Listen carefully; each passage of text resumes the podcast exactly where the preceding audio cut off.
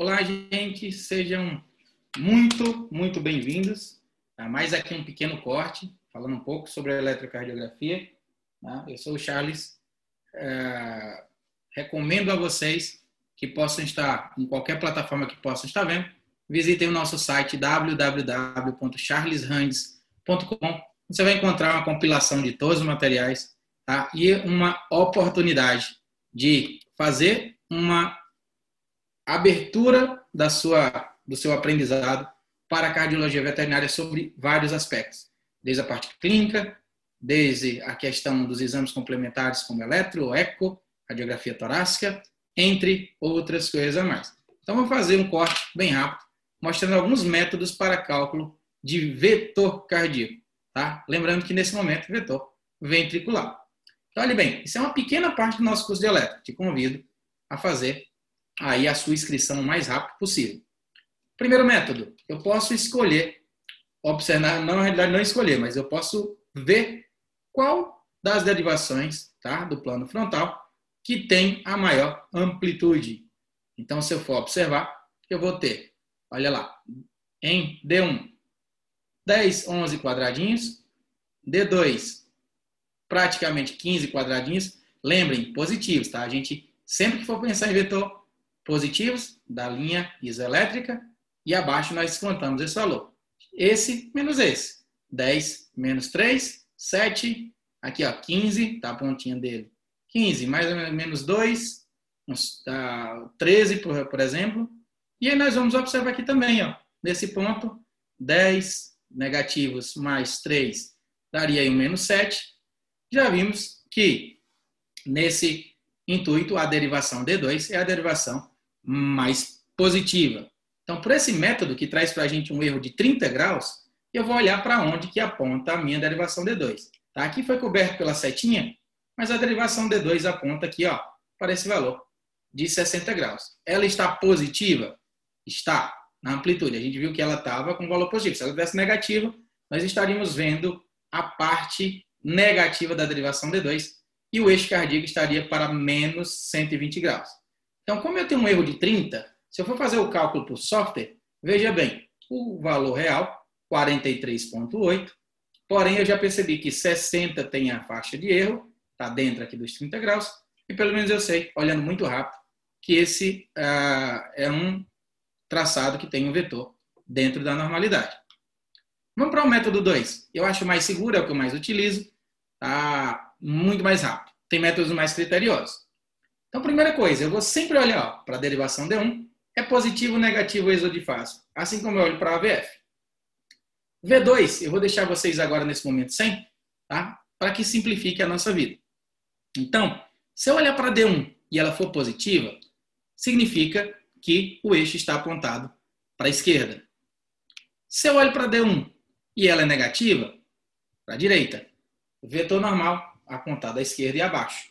Então já sei que D1 deve ser sempre predominantemente positivo. A VF positiva, eu tenho um vetor apontado para baixo. É aquilo que eu quero, é aquilo que eu desejo. Tá? Se, de repente, eu observo uma AVF negativa, eu vou observar esse eixo acima estaria incorreto. Vamos juntar as coisas? Se eu tenho uma D1 positiva com AVF positiva, o eixo está para baixo para a esquerda estaria dentro dos valores de normalidade do quadrante de normalidade. Se eu tenho uma D1 positiva com AVF negativa, observe, estaria para a esquerda para ir para cima.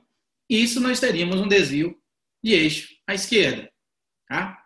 Com o QRS normal, muito comum aí nos bloqueios fasciculares anteriores esquerdos.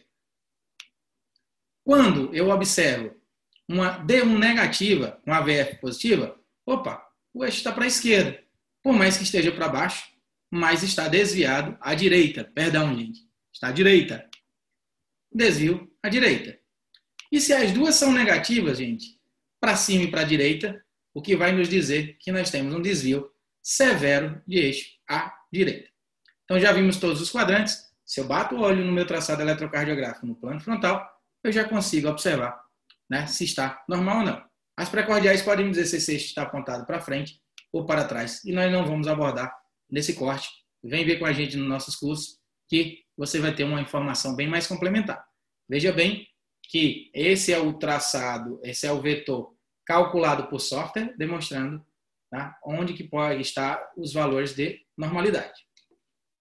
No método 3, um método um pouquinho mais complexo, tá, você pode traçar em uma linha que nós trazemos essa questão dos graus, né, através de uma metodologia, quando a gente coloca à disposição dos eletrodos como nós trabalhamos, nós temos um gráfico de, é, que foi gerado por Bailey, que gradua. Então, veja bem, na derivação aqui é apontada para 0 grau, 2 para 60, 3 para 120, isso é a parte positiva delas, e negativa acima. O que é que eu sempre vou olhar? Eu vou olhar onda Q e onda R. Nesse caso, eu tenho ó, nada de onda Q e tenho aqui praticamente três quadradinhos, dois quadradinhos, perdão, tá? Para onda R. Tem um 2 positivo. Aonde? Na D1. Eu vou milimetradamente checar onde está esse segundo ponto, que está exatamente aqui onde eu coloquei. Olho para D3. Tá? Vamos agora olhar D3.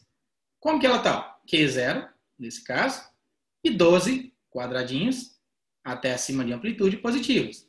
Então, eu vou ver onde é que está a minha D3. Aqui, ó. Vou contar 13, quadra... 13 milímetrozinhos desse, que você pode fazer a divisão exatamente milimetrada, e vou fazer uma interseção dos dois pontos.